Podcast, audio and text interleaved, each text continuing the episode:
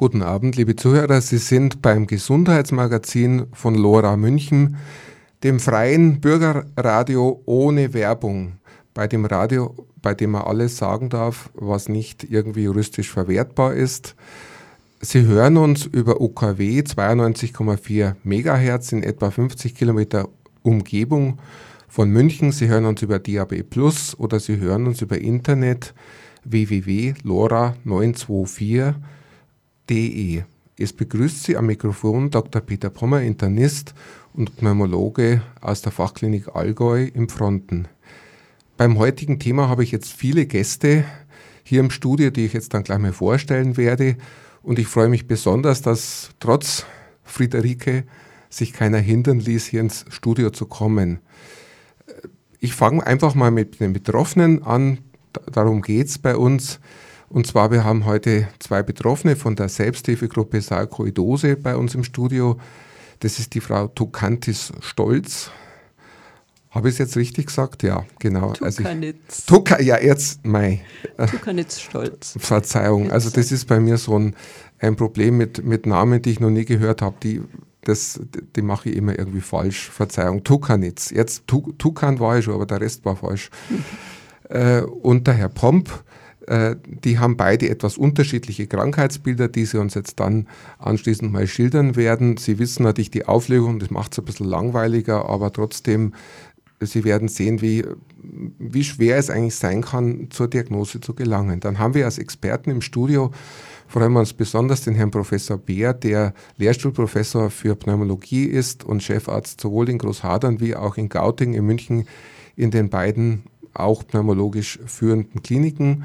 Und äh, von der anderen Uni, die natürlich ebenso bedeutsam in wissenschaftlicher und pneumologischer Hinsicht ist, haben wir den Sektionsleiter, den Herrn Dr. Zimmermann. Also allen vielen Dank dafür, dass Sie gekommen sind. Und Sie wissen ja jetzt, es geht um das Thema Sarkoidose. Aber vielleicht, Herr Professor Beer, können Sie uns die Krankheit kurz definieren, damit die Leute ein bisschen besser mithören können bei den Symptomen. Was, was ist denn das, die Sarkoidose? Ja, also vielen Dank erstmal einen schönen Abend. Äh, die Sarkoidose ist eine entzündliche Erkrankung, die den ganzen Körper befallen kann, vorzugsweise sich aber in der Lunge und im Atemtrakt manifestiert. Und sie ist charakterisiert durch entzündliche Knötchenbildungen, sogenannte Granulome, die eben in den Organen dann zu entsprechenden Organschäden führen können oder zu Funktionsausfällen führen können. Und genau das ist das, was dann die Patienten zum Arzt führt. Und da es eine Systemerkrankung ist, kann sie sich eben an allen Organen letztendlich von der Haut über Herz, Gehirn, Lunge und so weiter manifestieren. Ähm, das Besondere ist, dass wir zwar die Erkrankung schon seit vielen Jahren sehr gut kennen, äh, die Ursache ist aber unklar. Und von daher kann man die Erkrankung zwar diagnostizieren, man weiß auch, wie man sie behandeln kann, aber die Ursache ist nicht geklärt. Ja, das ist jetzt schon mal eine sehr wichtige Grundinformation, mit der wir starten können. So, jetzt schaue ich auf den Zettel. Frau Tukantis Stolz. Sie sind selbst Biologin, sage ich dazu. Also Sie sind nicht ganz äh, ahnungslos, was das Geschehen in Organismen betrifft. Ähm, trotzdem bitte, wenn Sie uns erzählen, möglichst äh, alles in normalem Deutsch erzählen, sodass jeder, der mhm. ohne Vorbildung ist, das verstehen kann. Wie fing denn bei Ihnen die ganze Krankheit an, mit welchen Symptomen und so? Also das, der Anfang der Krankheit war für mich etwas äh, ja, eigentlich unspektakulär. Es ging an mit einer Empfindungsstörung am Rücken, äh, die sich dann ausgeweitet hat. Äh, innerhalb von einer Woche habe ich dann äh, so ein Korsettgefühl am Oberkörper gekriegt äh, äh, sensorische Störungen, also äh, Empfindungsgefühlsstörungen an den Fingern, an den Fußsohlen äh, und äh, auch ähm, äh, also Geschmacksstörungen oder Fehlempfindungen. Es, das Essen ist mir salzig vorgekommen was eigentlich nicht salzig war, versalzen war äh, und äh, solche Sch Geschichten und äh, was auch ganz massiv war, Schmerzen am Rücken. Und ich konnte das überhaupt nicht äh, einordnen und bin dann äh, zu der Zeit hausärztlich von einer Freundin betreut worden und die hat mich gleich erstmal zum Neurologen geschickt. Die haben dann zuerst mal MS vermutet und äh, mich zum MRT geschickt. Da wurde dann aber festgestellt, äh, also äh, ein Schädel-MRT hat nichts ergeben. Dann wurde die Wirbelsäule, wird ein MRT der Wirbelsäule gemacht. Äh, da hat man auch nichts gefunden, außer dass im, also an der Wirbelsäule entlang die Lymphknoten da war irgendeine Vergrößerung. Ich, ich äh, tue mal kurz einfügen, das MRT ist das, was im Volksmund Mund Kernspinn heißt, mhm. manchmal mit T und manchmal ohne T geschrieben.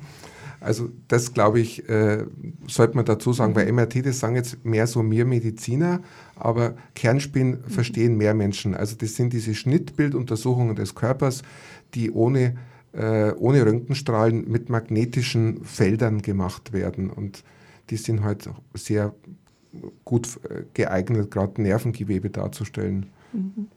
Ja, dann wurde ich zum äh, Röntgen geschickt und da hat man dann das noch deutlicher gesehen äh, und dann war die nächste Station die Tumorambulanz im Rechts der Isar. Mhm. Und äh, da war ich schon etwas äh, irritiert und äh, verängstigt. Der Arzt dort hat aber gemeint, ich sollte äh, mir nicht so viel Gedanken machen, es könnte auch eine entzündliche Erkrankung sein, also kein äh, Tumor oder so.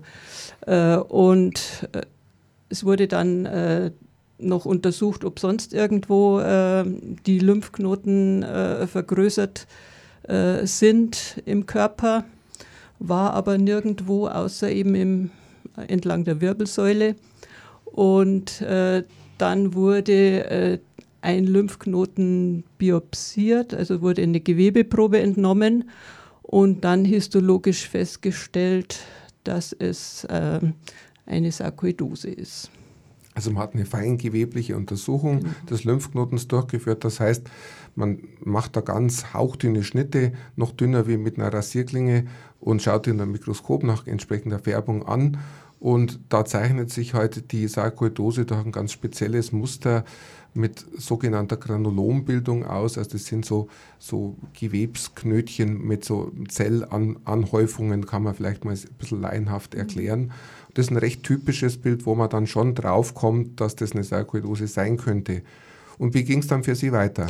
Äh, das war dann äh, innerhalb eines Zeitraums Raums, äh, vom Beginn der Krankheit äh, bis zu dieser Diagnose von äh, knapp zwei Monaten. Und in der Zeit, äh, muss ich sagen, war die Begleiterscheinung, die auch noch sehr belastend war, äh, zum einen eine Gewichtsabnahme von acht Kilo innerhalb von zwei Monaten und äh, eine totale Erschöpfung. Also ich war physisch und psychisch total erschöpft. Ich äh, konnte nichts mehr machen. Ich bin nur mehr zu Hause gelegen und habe zum Arztbesuch noch mein Haus verlassen. Also mhm. das war das Gravierendste. Dann äh, wurde dann vermutet aufgrund der Symptomatik, äh, dass es eine Neurosarkoidose ist. Und dann bin ich zur Abklärung in die Neurologie in rechts der ISA gegangen. Und da wurde dann äh, weiter abgeklärt. Und zwar wurde dann eben nochmal ein Gadolinium markiertes äh, Kernspinn gemacht. Und, und äh, da konnte man aber nichts feststellen. Normalerweise hätte, hätte man vielleicht was sehen können. Ähm, es wurden andere Untersuchungen auch gemacht, eben äh, Gehirnwasseruntersuchung wurde ein erhöhter ACE-Wert mhm. festgestellt. Und, der ACE-Wert äh, ist ein Laborwert, der, äh, das ist ein Enzym, was in der Lunge vor allem vorkommt. Und also das ist bei vielen Lungenprozessen erhöht und da beim erhöhten ACE-Wert hätte man schon fast sich denken können, dass die Lunge auch befallen sein könnte. Das war aber damals nicht erkennbar damals der Fall. war die ja. Lunge noch nicht befallen. Es war dann so, dass ich äh, aufgrund meiner Schmerzen eigentlich gedacht habe, äh, ich sollte irgendein Medikament kriegen, äh, weil ich äh, damals so kaputt war, ich konnte keine Nacht vor Schmerzen durchschlafen. Und äh, die Ärzte da haben aber gemeint, äh, die ähm, Sarkoidose hätte eine hohe Spontanheilungsrate mhm. und man sollte erstmal abwarten. Und nachdem bei mir nicht das zentrale, sondern nur das periphere Nervensystem betroffen war, äh, war auch keine äh, Notwendigkeit zu einer Medikation erstmal gesehen worden. Aber man ist dann doch äh, dazu gekommen, dass man mir ein äh, Mittel gegen Nervenschmerzen, nämlich das Lyrica gegeben hat. Und damit äh, hat man die Schmerzen in den Griff bekommen. Also ich war mhm. dann schmerzfrei und wurde dann erstmal äh, entlassen mit der Vorgabe, ich soll mich äh, zum Augenarzt begeben, um abklären zu lassen, ob am Auge was ist. Äh, und äh, auch die Lunge sollte untersucht werden weiter oder auf alle Fälle kontrolliert werden, weil im Krankenhaus haben sie schon äh, gesehen, dass da in dem Moment nichts war. Damit äh, habe ich dann, bin ich entlassen worden, habe dann meinen Augenarzt über Sarkoidose aufgeklärt. Beziehungsweise er hat sich dann äh, kundig gemacht und hat dann festgestellt, dass im linken Auge auch eine Sarkoidose, eine äh, Iris, äh, ja. Entzündung der Regenbogenhaut, aber das sagt auch keinem was, was das ist, ja. auch in Deutsch. Es wurde auf alle Fälle lokal mit Kortisontropfen behandelt und hat sich dann wieder verflüchtigt. Hat man das Herz nicht untersucht auch? Äh, es wurden Ultraschalls äh, von allen Organen von gemacht. allen Organen gemacht. Also auch äh, im, im, im äh, Halsbereich wurde mhm. dann festgestellt, es ist ein vergrößerter Lymphknoten zervikal, also am, am, am Hals. Hals. Und, äh, und äh, der sollte auch immer beobachtet werden. Und äh, damit bin ich entlassen worden und konnte eigentlich dann ganz gut damit leben. Also mit diesen äh, Schmerztabletten waren mhm. die Nervenschmerzen weg. Und es ging mir dann wieder ganz gut. Mhm. Und nach zwei Jahren habe ich dann ein Rezidiv bekommen, also einen Rückfall, Rückfall. Mhm. Äh, der dann sich durch Husten bemerkbar gemacht hat. Und dann äh, wurde untersucht und festgestellt, dass die Lunge betroffen ist. Herr Professor Bär, ist das, ein, ist das ein typischer Verlauf, dass erst sich das woanders manifestiert und dann auf die Lunge springt zum Beispiel? Nein, das ist die absolute Ausnahme, muss man sagen. Das sind die ganz seltenen Fälle von der reinen ähm, Befall außerhalb der Lunge, ohne Befall der Lunge, so wie es äh, am Anfang bei unserer Patientin hier war. Ähm, das ist, vielleicht 5% der Fälle, mehr sicher nicht. Und ähm, von daher muss man sagen, ist das eine Rarität gewesen. Und ich muss sagen, äh, haben die Kollegen schon sehr schnell gehandelt, wenn sie das in zwei Monaten rausbekommen haben. Äh, ich kenne da Verläufe, die deutlich länger dauern, bis man die Diagnose stellt. Über die Therapie, da kann man sicherlich streiten. Ich denke mal, bei einem Patienten, der Gewicht verliert, der Lymphknoten, Anschwellungen hat, und der eine neurologische Symptomatik hat, hätte man sicherlich auch therapeutisch anders vorgehen können. Äh, aber man weiß auch, bei der Sarkoidose gibt es häufig eher Übertherapie als Untertherapie. Von daher bin ich da immer ein bisschen vorsichtig und äh, am Ende äh, ist es ja für die Patientin nicht ganz schlecht gelaufen, muss man sagen. Bevor wir jetzt den zweiten Patienten ans Mikrofon bitten, gebe ich noch die Nummer durch. Und zwar, falls jetzt diese interessanten Schilderungen, interessant ist jetzt vielleicht ein bisschen zynisch gesagt, interessant äh, ist es vielleicht nur, wenn man nicht davon betroffen ist. Äh, wen das anspricht, der kann bei uns im Studio anrufen und Fragen an die, an die Experten stellen unter der Nummer 089 4895 2305. Ich wiederhole also in München bei uns im Studio, werden es durchgestellt. Die, die, die Chance haben selten, dass sie so hoch konzentriert mit zwei Experten sprechen können und zwei Betroffenen. Und zwar unter 089 4895 2305. Herr Pomp, Sie sind jetzt ganz anders, Sie kommen aus der anderen Ecke, Sie sind Ingenieur. Und jetzt bin ich mal gespannt, wie der Ingenieur, anders als die Biologin, eine wieder etwas andere Krankengeschichte erzählt. Und zwar erzählen Sie doch mal, wie fing das alles an und wie ging es dann bis zur Diagnose weiter? Ja, guten Abend. Äh, bei mir ging es los durch unerklärliche Schmerzen äh, an der Wirbelsäule. Wurde ich zu verschiedenen Ärzten geschickt, unter anderem äh, auch ein Lungenfacharzt, der feststellen konnte, dass mein Geruchssinn etwas nachgelassen hat. Und auch bei einem Neurologen musste ich vorsprechen, der in erster Diagnose sagte, alles ist in Ordnung, aber wie ich zu Hause ankam, war er auf dem Anrufbeantworter schon, ich soll unbedingt zu einem Neurologen in Kempten noch einmal gehen. Was ich dann gemacht habe, der Neurologe sagte, alles in Ordnung. Und äh, keine Diagnose möglich. Warum hat man sie denn überhaupt zum Arzt geschickt? Also Wegen unerklärlicher Schmerzen in der Wirbelsäule. Mhm. Und da war noch ein Symptom, das Sie mir kam das später, was Sie mir vorher erzählt haben? Das kam etwas später. Ich äh, habe begonnen, täglich zwischen 15 und 20 Liter zu trinken. Kein Bier, sondern Wasser. Aber dies äh, hat mich etwas aufgeregt und ich musste wegen anderer Probleme, wegen einer neuen Brille, musste ich äh, zum Augenarzt gehen und bat meinen Augenarzt um ein Glas Wasser. Da habe ich ihm so beiläufig erzählt, dass ich so viel trinke. Und er sagte, Moment, und hat kurz überlegt und sagte, Sie haben Diabetes insipidus.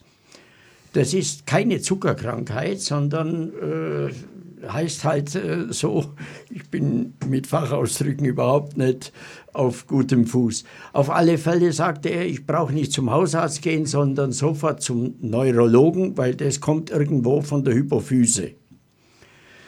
Okay, ich bin äh, zu meinem Neurologen gegangen, der mich äh, über Wochen untersucht hat, EEG gemacht hat und äh, Blutuntersuchung gemacht hat, aus, ähm, äh, aus der Wirbelsäule Nervenwasser genommen hat und das untersucht hat und sich geäußert hat, er hat wenig Ahnung, aber er vermutet, ich hätte Sarkoidose, ob ich was dagegen habe, nach München, Großhadern, LMU zu gehen.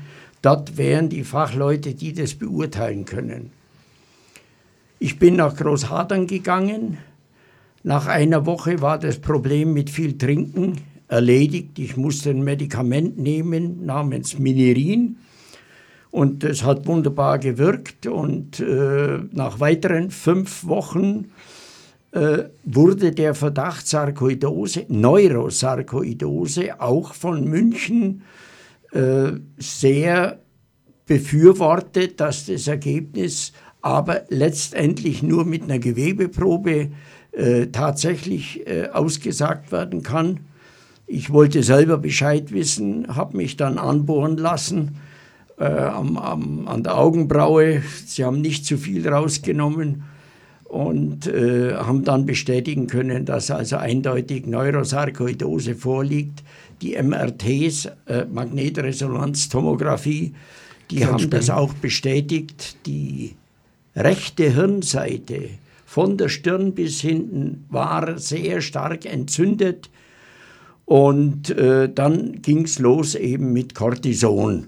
Verschiedene Cortisonpräparate musste ich nehmen. Das wurde besser, meine Kopfschmerzen haben nachgelassen. Das war übrigens etwas, was ich schon seit frühester Jugend hatte. Sehr starke Kopfschmerzen, immer wieder mit Novagin-Tropfen in Klammer bis zu 120 habe ich eingenommen und äh, die haben mir zum Schluss dann überhaupt nicht mehr geholfen. Aber das war nicht mehr, bevor die Symptome losgingen, war das ja weg mit dem Kopfweh, oder? Ging das nein, durchgehend? Nein, das ganze, hatte ich ganze seit Leben. frühester ja. Jugend, während dem Studium immer Kopfweh gehabt, immer Kopfweh gehabt. Mhm.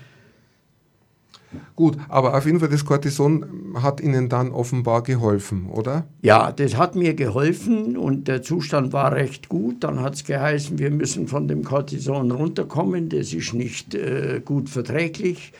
Dann habe ich angefangen mit äh, parallel dazu das Methotrexat zu nehmen. Und dann hat man gleichzeitig das Cortison ausgeschlichen, aber anscheinend etwas zu hurtig. Ich hatte einen wahnsinnigen Rückfall. Ich saß in Großhadern im Bett und habe gefleht. Macht's irgendetwas? Mir zerspringt jeden Moment der Kopf. Es war furchtbar, solche Kopfschmerzen. Ich sage immer, die Frauen haben ja auch da ein Kopfschmerzproblem. Ich kann sie verstehen. Ja gut, dann hat man einen zweiten Versuch, nachdem ich wieder auf 40 Milligramm oder 50 Milligramm hochgesetzt wurde. Und dann ein langsames Ausschleichen mit einem Milligramm pro Woche, was sich jetzt eben über ein Dreivierteljahr hingezogen hat, aber das war dann wirkungsvoll.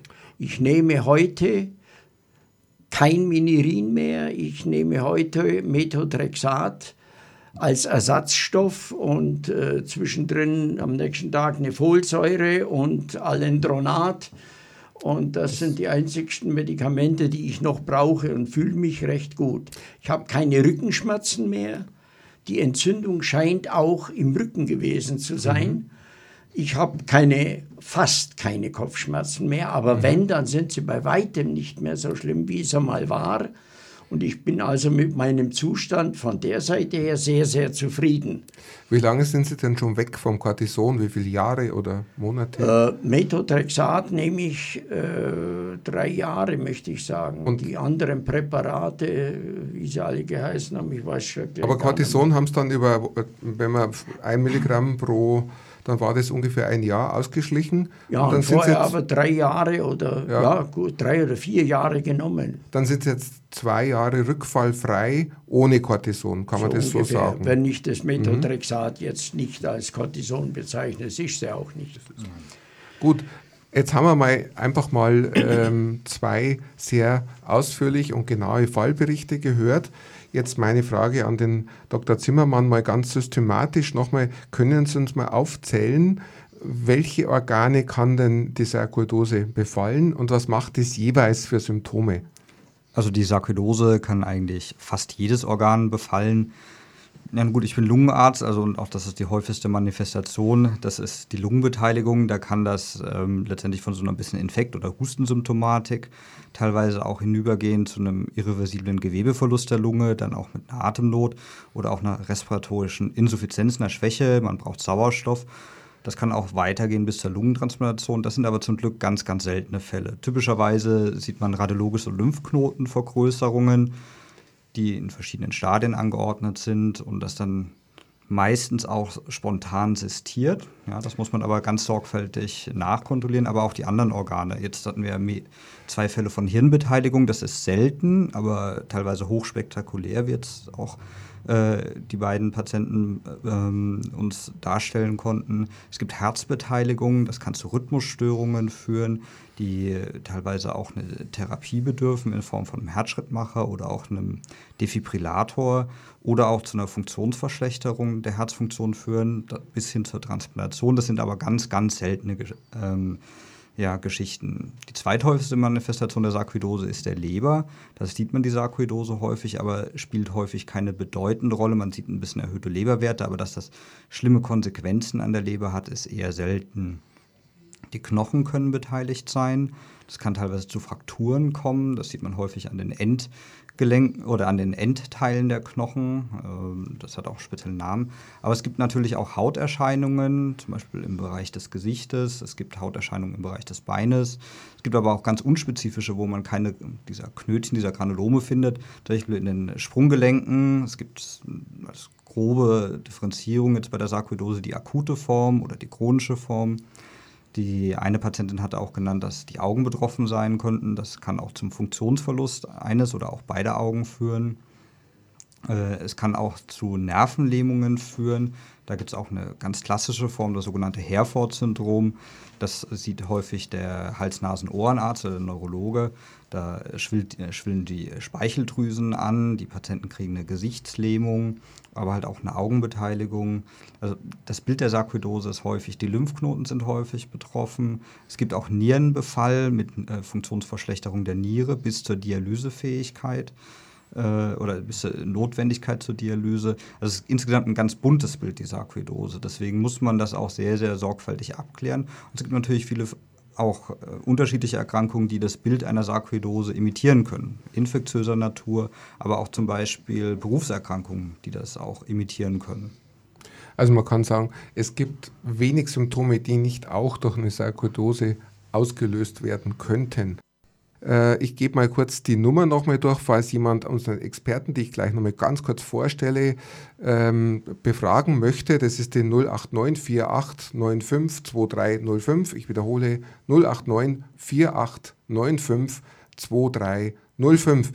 Wir haben zu diesem Thema im Studio den Herrn Professor Beer, Lehrstuhlprofessor für Pneumologie und Chefarzt in Großhadern und auch in der Lungenklinik Gauting und den Dr. Zimmermann, das ist der Leiter der pneumologischen Sektion im Klinikum rechts der ISA. Ich freue mich besonders, dass wir zwei universitäre Pneumologen da haben, die uns auch nicht nur über die Krankheit was erzählen können, sondern später auch noch über Perspektiven, die es vielleicht neu zu der Krankheit gibt. Und wir haben gerade äh, Krankheitsberichte gehört von zwei Betroffenen von der Selbsthilfegruppe. Und äh, wir haben die Organe genannt, die es befallen kann. Das ist natürlich das häufigste ist die Lunge. Es kann aber auch das Nervengewebe im Gehirn oder auch an den äußeren Nerven sein. Es kann die Leber sein. Äh, es können die Augen befallen werden, das Herz. Das ist noch nicht alles, aber das ist erstmal das Wichtigste. Und jetzt kommt dann ähm, die, eine wichtige Frage, die sicher jeden interessiert. Da frage ich mal wieder den Herrn Professor Beer. Ähm, ich weiß die Antwort zum Teil, aber können Sie es auch den, den Hörern versuchen, allgemeinverständlich zu erklären, was löst denn diese Krankheit eigentlich aus? Also die Ursache, wie gesagt, ist nicht ganz geklärt. Wir wissen nur, dass es eine äh, Überreaktion des Immunsystems ist. Es kommt also zu, einem, äh, zu einer Aktivierung von sogenannten Lymphozyten. Das sind Abwehrzellen, die sich dann eben in kleinen Knötchen zusammenlagern und man vermutet, dass irgendein exogene, also ein von außen zugeführter Stoff, diese äh, Aktivierung ausübt und auslöst. In einem Fall hat man tatsächlich die Ursache gefunden und das ist die Berylliose. Das ist eine Erkrankung, die durch das Metall Beryllium ausgelöst wird und das Beryllium löst praktisch eine Erkrankung aus, die man ansonsten von der Sarkoidose überhaupt nicht unterscheiden kann. Und das ist sozusagen das Naturbeispiel dafür, wo wir herausgefunden haben, durch Beryllium kann man eine Sarkoidose induzieren quasi. Und man stellt sich vor, dass andere exogene Faktoren, zum Beispiel Bestandteile auch von Bakterien, von bestimmten Mykobakterien zum Beispiel, das genauso machen und dass das der Grund ist, warum eben bei manchen Patienten dann diese Sarkoidose auftritt. Aber man muss sagen, letztendlich ist dieser Auslöser nicht gesichert und nur für die Berylliose, da wissen wir es tatsächlich ganz eindeutig. Ich habe auch gelesen, dass man 2005 einen genetischen Faktor äh, gefunden hat, der, ähm, der prädisponiert. Und ich habe auch gelesen, dass also Blutsverwandte, ich weiß jetzt nicht ab ersten oder zweiten Grades von Sarkoidose, Patienten 20-fach höhere Wahrscheinlichkeit haben, äh, dann auch Sarkoidose zu bekommen. Das spricht doch dafür, dass die Erbmasse da auch eine wesentliche Rolle spielt. Ja, also äh, definitiv ist das so. Man findet auch in einzelnen Populationen eine Häufung davon. Also in den nordischen Ländern tritt die Sarkoidose häufiger aus als jetzt zum Beispiel in äh, Spanien. Man weiß, dass äh, farbige Patienten häufiger eine Sarkoidose bekommen. Also da gibt es sicherlich eine genetische Assoziation. Ganz gut charakterisiert ist das nicht, weil es gibt sicherlich Leute, da findet man diese Alteration. Das bedeutet aber nicht, dass die dann sofort eine Sarkoidose oder später eine Sarkoidose entwickeln können. Also Gentests spielen soweit ich weiß, keine Rolle in der Diagnosestellung. Ist es wahrscheinlich eher wissenschaftlich, dass man versucht hat, irgendwie die Ursache der Krankheit besser zu definieren. Ja, also bestimmte genetische Polymorphismen, wie wir das nennen, äh, also Veränderungen der, der, Erbmasse sind mit einem erhöhten Risiko, wie Sie richtig gesagt haben, verbunden. Aber wenn ich jetzt bei einem Individuum diesen Polymorphismus nachweise, dann ist die Wahrscheinlichkeit, dass er erkrankt, sehr gering. Das nennt man Penetranz. Das heißt, die, äh, die genetischen Risiken können wir zwar definieren, ob aber im Einzelfall dieser Patient erkranken wird, das lässt sich nicht sagen. Und deshalb äh, ist die Genetik jetzt für die Diagnosestellung im Augenblick irrelevant. Was, was muss man denn tun, wenn man jetzt solche Berichte wie eben hört und will wissen, ist jetzt eine Sarkoidose oder nicht? Was ist so der diagnostische Weg, den man abarbeiten muss, um die Diagnose zu sichern oder zu verwerfen? Also ganz unbedingt erforderlich ist aus meiner Sicht eine Röntgenaufnahme der Lunge, weil sich die Sarkoidose eben an der Lunge und an den Lymphknoten der Lungenwurzeln besonders häufig manifestiert. Und das muss man ganz genau angucken. Wenn man es am Röntgenbild nicht sieht, braucht man auch noch eine Computertomographie, um das zu sehen. Und wenn sich dort eine Veränderung zeigt, die mit einer Sarkoidose vereinbar wäre, dann muss man natürlich auch beachten, und deshalb ist ja unsere erste Patientin auch in die Tumorambulanz geschickt worden. Es kann auch mal ein Tumor dahinter stecken, das kann auch mal ein Lymphom oder ein Morbus Hodgkin, wie sich das nennt, dahinter stecken, also ein von den Lymphzellen ausgehendes äh, Tumorgeschehen, das sich dann an den Lymphknoten auch zeigt. Und deshalb muss man dann eine Gewebeprobe entnehmen, wie das auch korrekterweise geschehen ist. Und dann sieht man eben, es sind keine Tumorzellen, sondern es sind diese Granulome. Und dann passt klinisches Bild, Röntgenbild und diese Gewebe, äh, das Gewebebild zusammen und dann kann man die Diagnose auf der Basis dieser drei Dinge in der Regel stellen. Wenn die Lunge selber nicht betroffen ist und zum Beispiel die Haut betroffen ist oder ein anderes Organ, dann kann man natürlich auch die Gewebeprobe aus diesem Bereich nehmen.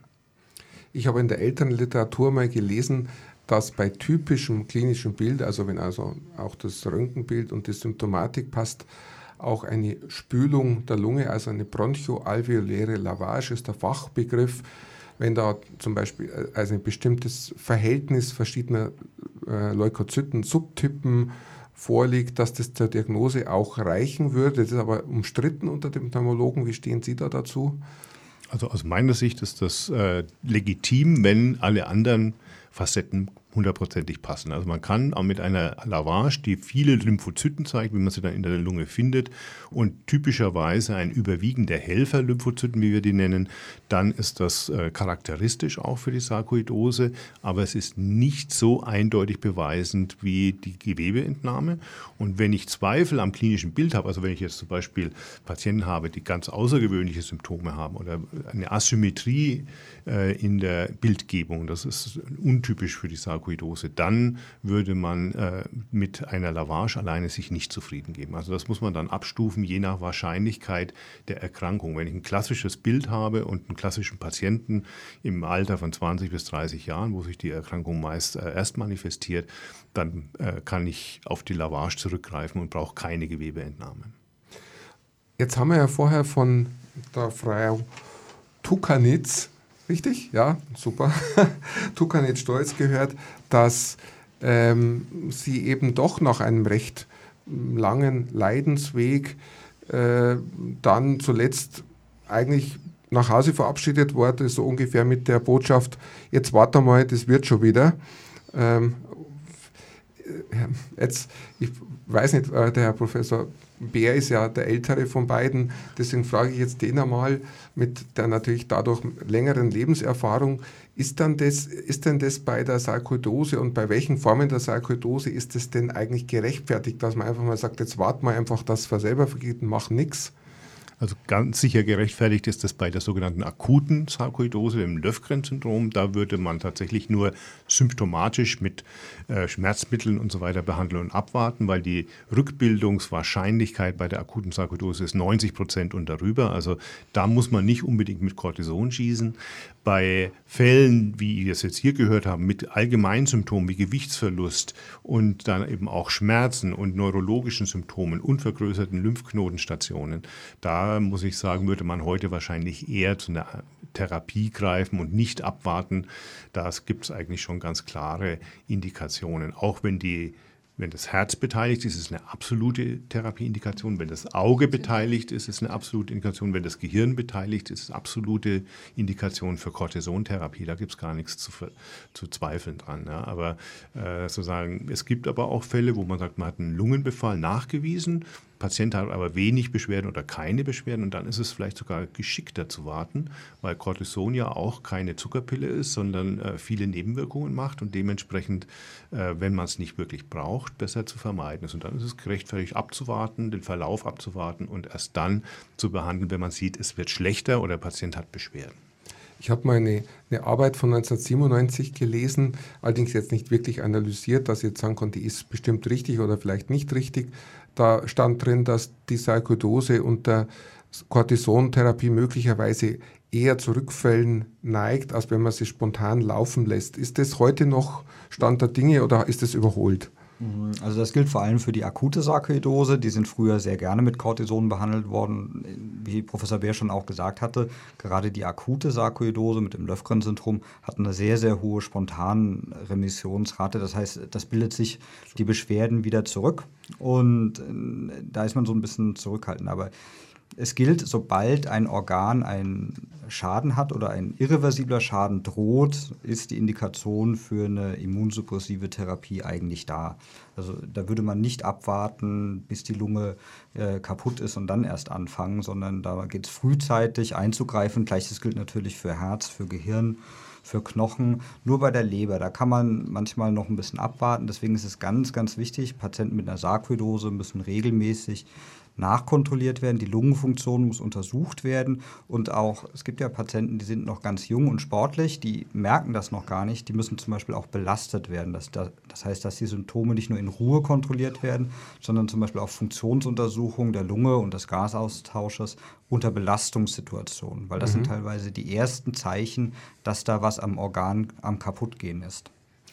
Man muss vielleicht, Entschuldigung, ja. wenn ich da unterbreche, noch ein bisschen an der Stelle ergänzen, weil Sie gesagt haben, dass die Rückfallhäufigkeit von der Cortison-therapierten Patienten vielleicht höher ist. Und da ist, glaube ich, ein ganz großes Missverständnis. Und viele Patienten haben ja da auch durchaus äh, Vorbehalte gegenüber einer Cortisontherapie. Aber wenn man natürlich so eine Studie anschaut, ich kenne die auch, dann werden natürlich Patienten ausgewählt, die in der Regel schon schwerer krank sind und deshalb natürlich per se schon ein erhöhtes Rückfallrisiko mit sich bringen. Und die Tatsache, dass sie behandelt wurden, ist ja schon der Beweis dafür, dass sie auch eine höhere Wahrscheinlichkeit haben, wieder einen Rückfall zu bekommen. Und äh, dementsprechend, das wird häufig falsch interpretiert und ist häufig dem Studiendesign äh, geschuldet, diese Beobachtung, und weniger der Tatsache, dass jetzt Cortison selbst das auslösen würde.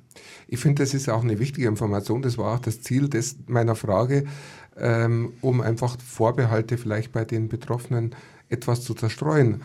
Frau Tukanitz, Sie wollten was sagen dazu? Ja, ich wollte sagen, äh, bei mir war ja nicht das zentrale Nervensystem betroffen, sondern das periphere. Und äh, mit dieser Schmerzmedikation, mit dieser speziellen, hat sich mein Allgemeinzustand eigentlich auch ganz gut äh, gebessert. Also äh, und, und als ich dann äh, nach zwei Jahren den Rückfall gekriegt habe, äh, wo dann die Lunge betroffen war, habe ich dann auch Cortison bekommen. Ich also, wollte die Kollegen damals auch gar nicht kritisieren. Deshalb habe ich mich vorhin auch sehr zurückhaltend ähm, geäußert, weil ich ja. eben weiß, tatsächlich, da gibt es äh, durchaus eben ähm, Spontanremissionsraten und der Befall eines peripheren Nerven ist tatsächlich jetzt nicht eine zwingende Cortison-Indikation. Aber wenn ich mir das Gesamtkrankheitsbild, das Sie geschildert haben, das Sie auch mhm. sehr beeinträchtigt hat, mir vorstelle, ja. Ich hätte sie wahrscheinlich damals gleich mit Cortison behandelt, muss okay. ich jetzt mal freimütig sagen, ja. ohne dass das jetzt heißt, dass die das falsch gemacht haben, weil sie sind ja, ja auch zum guten Ergebnis gekommen, ja, also habe ich, ich ja auch gesagt habe noch Restbestände an Beschwerden äh, neurologischer Art, aber die, mit denen kann man leben. Also für mich beeinträchtigendste waren die Schmerzen und die waren weg. Also wir haben jetzt aus dem bisher Gesagten, können wir entnehmen, es ist wieder mal unser Allheilmittel Cortison was hier so im Zentrum der ganzen Therapie steht. Wir haben von dem Herrn Pomp gehört, dass er jetzt seit zwei Jahren rückfallfrei ist unter einem anderen immunsuppressiven Medikament, was halt eben das Abwehrsystem des Körpers, das ja leider auch mal gegen den eigenen Körper arbeitet, unterdrücken kann.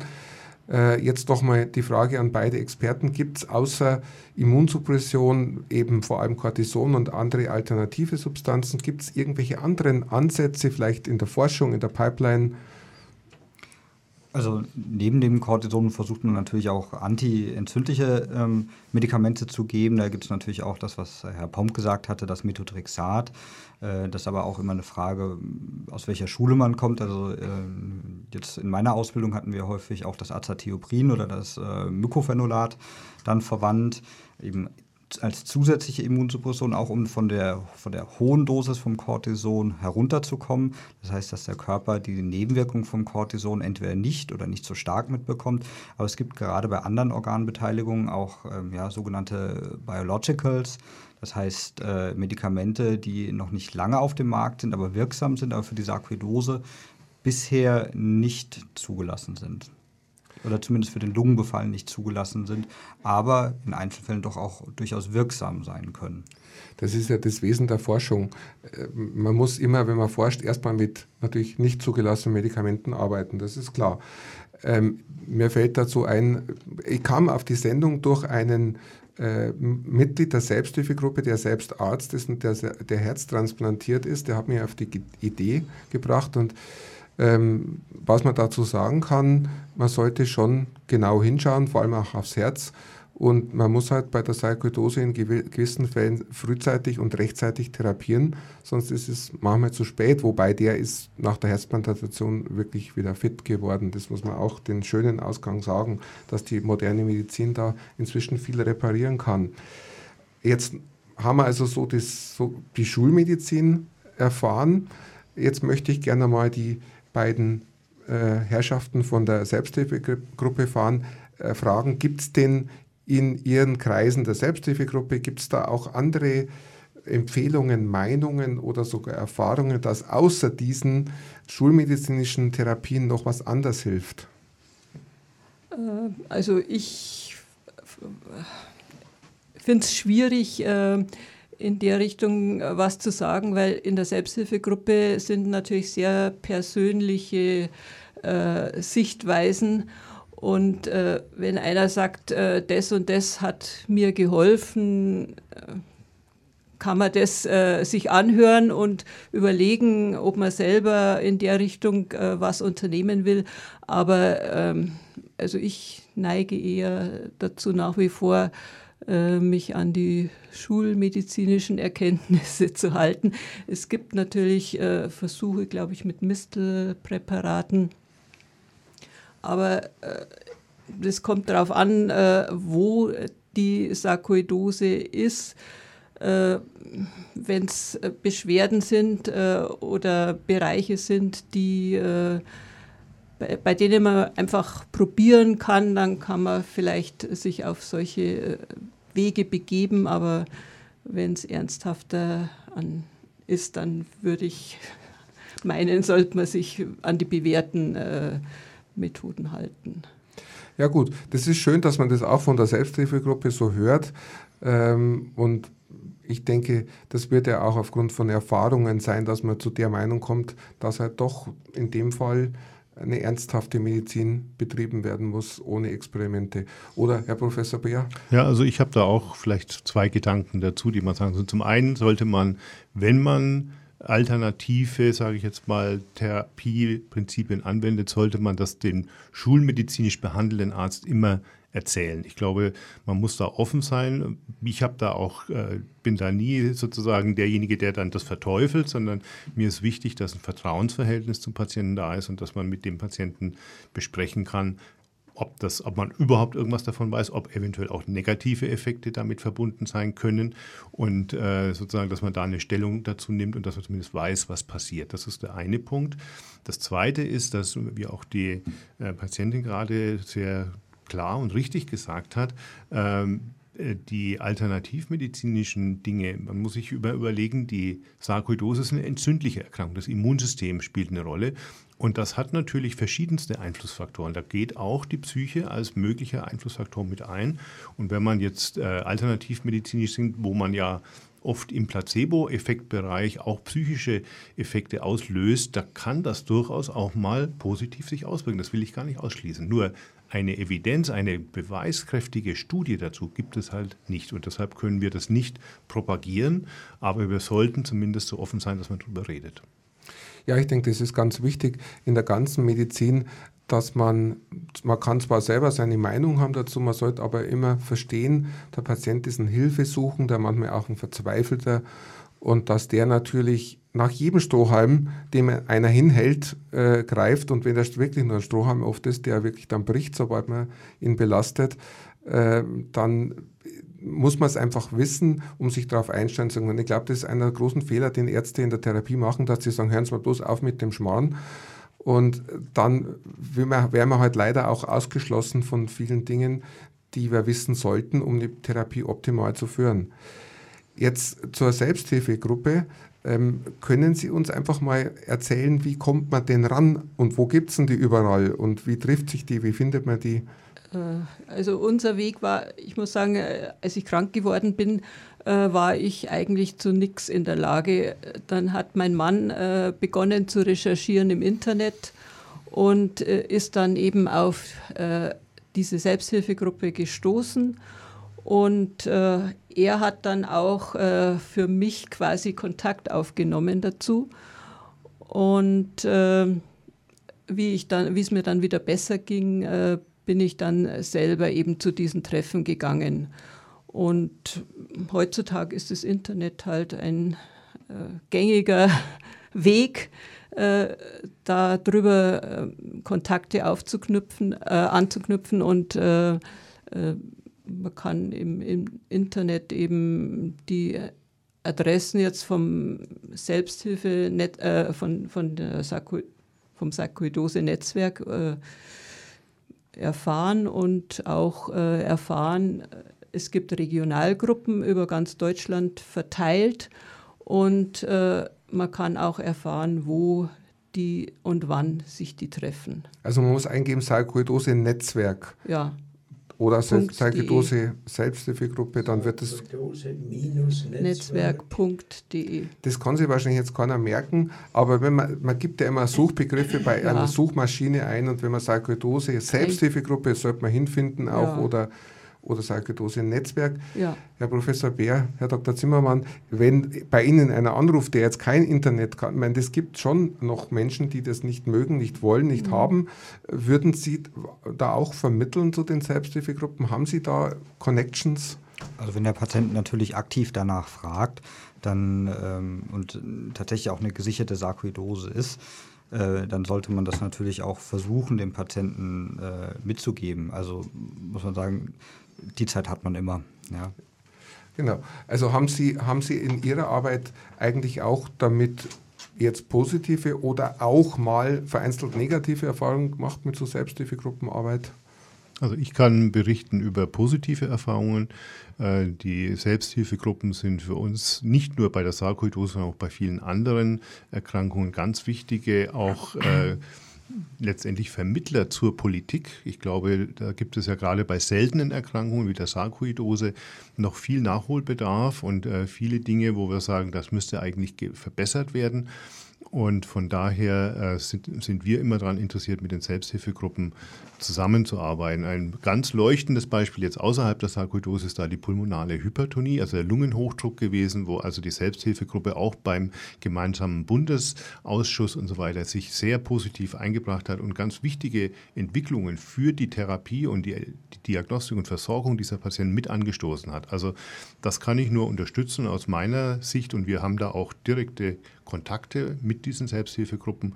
Die werden auch zu unseren Veranstaltungen mit eingeladen und so weiter. Also das ist äh, eine Sache, die grundsätzlich läuft. So, jetzt haben wir noch äh, vier Minuten Sendezeit und ich möchte jedem, beginnen wir mal mit dem Herrn Pomp, wir brauchen keinen Kopfhörer mehr, das ruft jetzt keiner mehr an. Äh, was möchten Sie in, in 15 bis 30 Sekunden gerne anderen Menschen über die Sarkoidose sagen oder anderen Betroffenen? Fällt Ihnen was Wichtiges ein? Das Allerwichtigste ist meiner Ansicht nach, dass man vor der Sarkoidose keine Angst haben braucht. Ich erhalte öfter mal einen Telefonanruf, wo jemand ganz verzweifelt ist und meint, er muss in 14 Tagen äh, sterben und es geht ihm so schlecht. Ich äh, bringe dann immer mein Beispiel. Mir ging es wirklich sehr, sehr schlecht. Und ich habe Mut geschöpft. Ich sage, es gibt nichts Besseres als Cortison und bin ein Befürworter. Ich habe nicht zugenommen, sondern ich habe sogar ein paar Kilo abgenommen mit der äh, Cortisontherapie und mir geht es heute sehr, sehr gut. Und ich glaube, dafür sollten sich die Leute immer wieder entscheiden. Auch das Thema, was vorhin angesprochen wurde. Ich bin für die konservative Medizin und nicht für etwas Neues, was noch nicht erprobt ist und ins äh, Mystische hineingeht. Frau Tukanitz-Stolz, was, was möchten Sie noch den Hörern mitgeben? Also für mich ist wichtig, äh, dass es eben sowas wie Selbsthilfegruppen gibt. Für mich war es eine sehr große Hilfe am Anfang, äh, weil ich gesehen habe, die Sarkoidose ist eine äh, seltene Erkrankung und ich äh, erstmal gedacht habe, wo kriege ich Informationen her über die Krankheit und mit wem kann ich mich austauschen, äh, der auch so betroffen ist wie ich von dieser Krankheit. Und wenn man da eine, eine Möglichkeit hat, finde ich das eine große Hilfe, gerade für seltene Erkrankungen kann man eigentlich fast für jede Erkrankung ja. empfehlen, weil der, der selbst davon betroffen ist, weiß immer mehr Tricks als der beste Arzt. Herr Dr. Zimmermann, Ihr Fazit? Ja, mein Fazit zunächst einmal, ähm, vielen Dank für die Einladung. Bei der Sarkoidose ist das Wichtigste erstmal dran zu denken. Es ist tatsächlich eine seltene Erkrankung, die manchmal doch einige Spezialdisziplinen äh, ja, vereinen muss, um darauf zu kommen. Und natürlich auch dem Patenten Mut zuzusprechen, sich an einem Zentrum sich vorzustellen, natürlich in Absprache mit seinem Hausarzt, mit seinem Lungenfacharzt, weil man findet immer einen Weg, wie man auch in, gerade bei der Sarkoidose, auch bei komplizierten Verlau Verläufen, noch äh, teilweise zu einem sehr, sehr erfreulichen Ende kommen kann. Herr Professor Beer, Sie bekommen als Mentor das letzte Wort zur Sarkoidose. Also mein Wort ist ganz kurz, keine Angst vor Sarkoidose. In den allermeisten Fällen gutartige Erkrankung, kontrollierbar und beherrschbar. Es gibt seltene Ausnahmen, dann muss man in die Zentren gehen. Ansonsten würde ich sagen, keine Angst vor Sarkoidose. Ich bedanke mich ganz herzlich, auch beim Günter Bauer von der Studiotechnik. Äh, wahrscheinlich werden wir jetzt noch drei bis fünf Takte Musik spielen oder auch nicht mehr. Und ähm, wir haben in der nächsten Sendung am glaube 15. 15. Februar, dritter Donnerstag, äh, sprechen wir über das Thema vegane Ernährung. Und bis dahin verabschiedet sich am Mikrofon Dr. Peter Pommer, Internist und Pneumologe aus Fronten von der Fachklinik Allgäu.